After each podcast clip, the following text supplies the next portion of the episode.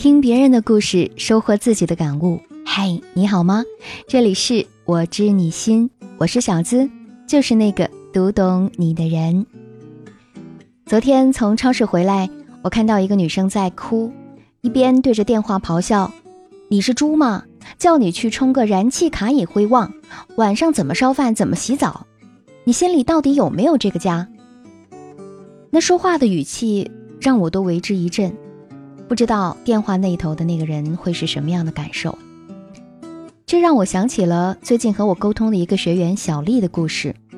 她说：“小资姐，我和我老公快要离婚了。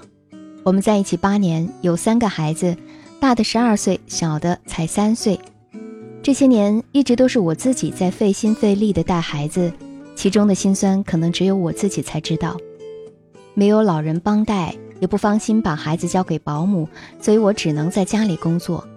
为了给孩子更好的成长环境，我学习了烘焙技术，在家里做蛋糕、饼干，通过网络销售。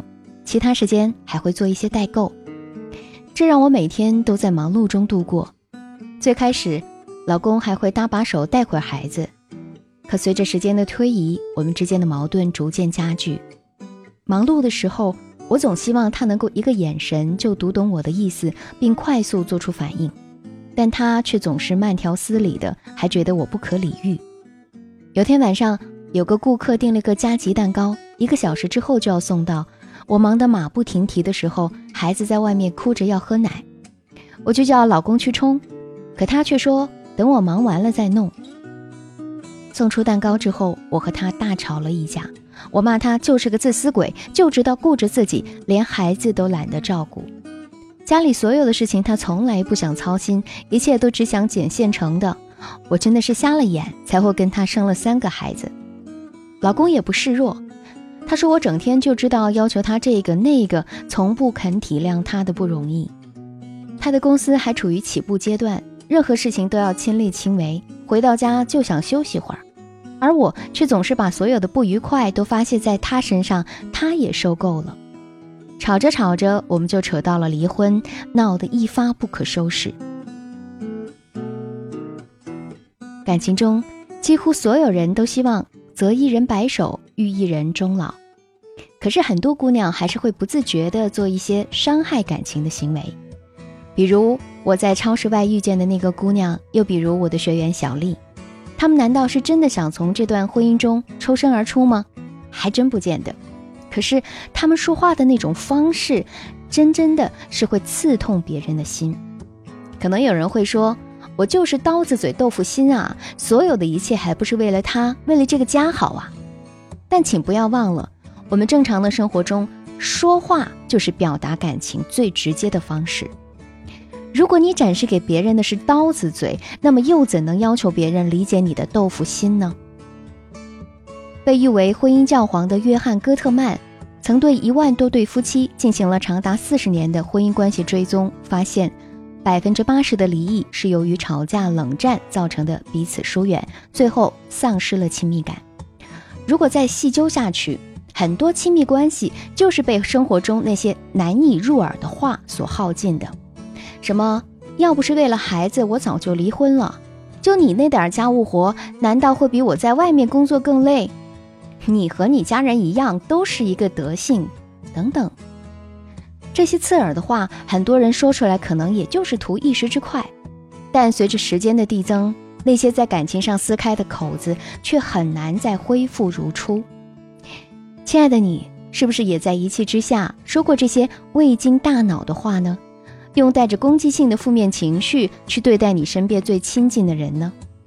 也许你的本意只是想你们在一起有更多温暖的时刻，可却是在无意之间使用刀子伤害了对方，也让你们的感情划出了一道道伤痕。有人说，水墨画之美在于婉约留白，说话之妙也在于留几分柔和。这个准则可能在结婚前我们每个人都知道，但是随着婚姻生活的一步步深入，却有更多的人慢慢忘记了它。那么，如果你想要有一段持久的感情，应该怎么做呢？给几个建议：第一，运用蜥蜴脑法则，直接改变他的行为。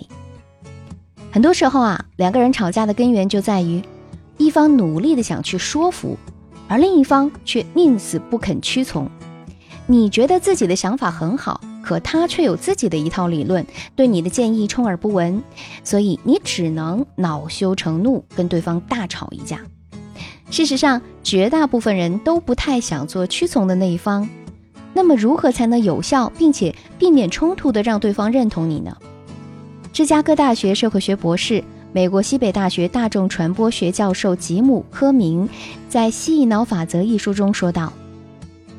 真正令我们做出决定的，并非大脑中管理理性思维的部分，而是处理我们主观感觉情绪的蜥蜴脑。蜥蜴脑法则里指出，认知失调研究发现，如果你的态度与行为不一致，一般情况下你会调整态度去适应行为，也就是说，你会改变自己的态度以合理化自己的行为。所以啊。如果你想改变他的态度，倒不如先直接改变对方的行为。比如他做事总是拖拖拉拉的，如果你直接说：“哎呀，你能不能不要这么拖拖拉拉的，每天都干点正事不好吗？”那么对方肯定会抵触，会嗤之以鼻。但如果你说：“我记得你下周要交一份重要文件，不如你先去写一点吧，这样周末的时候你就能有空闲玩一整天了。”这样，他还用不着去理性思考，就不由自主的朝你所说的行为在改变了。第二，相互沟通的时候，用分享去代替压制。我们如果想让对方认同我们，选择使用分享，要比强硬的压制效果要好很多。因为每一个人在受到压制的时候，第一反应就是本能的去反抗。我凭什么听你的？我就是不按照你说的做。对不对？这句话是不是经常能够听到呢？或者你自己也经常会这样想？那么在生活情景中，分享该怎么做呢？比如啊，你说：“老公，我今天做了超好吃的面，一个人享受太可惜了，你也快尝尝吧。”这就是分享。但如果你说：“赶紧去把厨房里剩的面吃了”，这就是压制。换位思考一下，你觉得哪一种方法？令你更加心甘情愿的去做呢？第三，学习友谊型的恋爱方式，让爱更持久。心理学上说，恋爱有三种模式，分别是唯美型、游戏型和友谊型。拥有友谊型恋爱方式的人，追求踏实稳定的陪伴，恋爱对他们来说是实现生活目标的伙伴合作关系。他们会温和体贴。与伴侣相互尊重与理解，好的爱情大概就是两个人啊，像战友一样，彼此都朝着好的方向去发展，而不是拖着对方的后腿。我们在爱情初期，大家都渴望唯美型的爱情，但其实友谊型的爱情才能够更长久。著名作家钱钟书曾用一句话来概括他与杨绛的爱情：绝无仅有的，结合了各不相容的三者。妻子、情人、朋友，如果我们也能从朋友的角度去看待身边的那个人，那么有些小的缺点，有些无伤大雅的爱好，是不是才会让这个人更加有趣呢？贾静雯遇到修杰楷，才活出了幸福的模样。那是因为他们两个人不仅是生活上的夫妻，更是事业上的战友。原本不温不火的两个人，因为这段美好幸福的婚姻，让事业也跟着又上了一层台阶。很多时候，婚姻的问题不仅仅出在伴侣身上，我们也应该啊多去反思自己。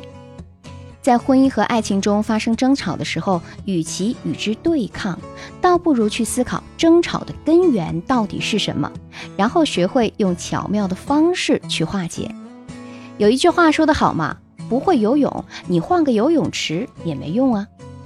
同样的道理，不懂得沟通的婚姻，你换个爱人也仍然难以幸福。自己才是一切问题的根源。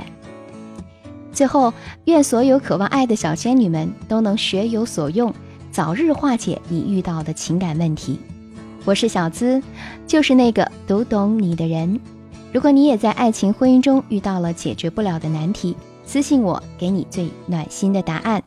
也欢迎添加我的小助理“恋爱成长全拼”加数字零零八。最后要感谢大家对我知你心节目的支持，也欢迎把我们的节目分享给身边更多的闺蜜与朋友。了解我的最新动态，你可以在新浪微博直接搜索“小资我知你心”，是姿态万千的“资”。解密情感烦恼，给你最真切的知心陪伴，最快乐的情感成长。我是小资，就是那个读懂你的人。每周一晚上，我和你不见不散。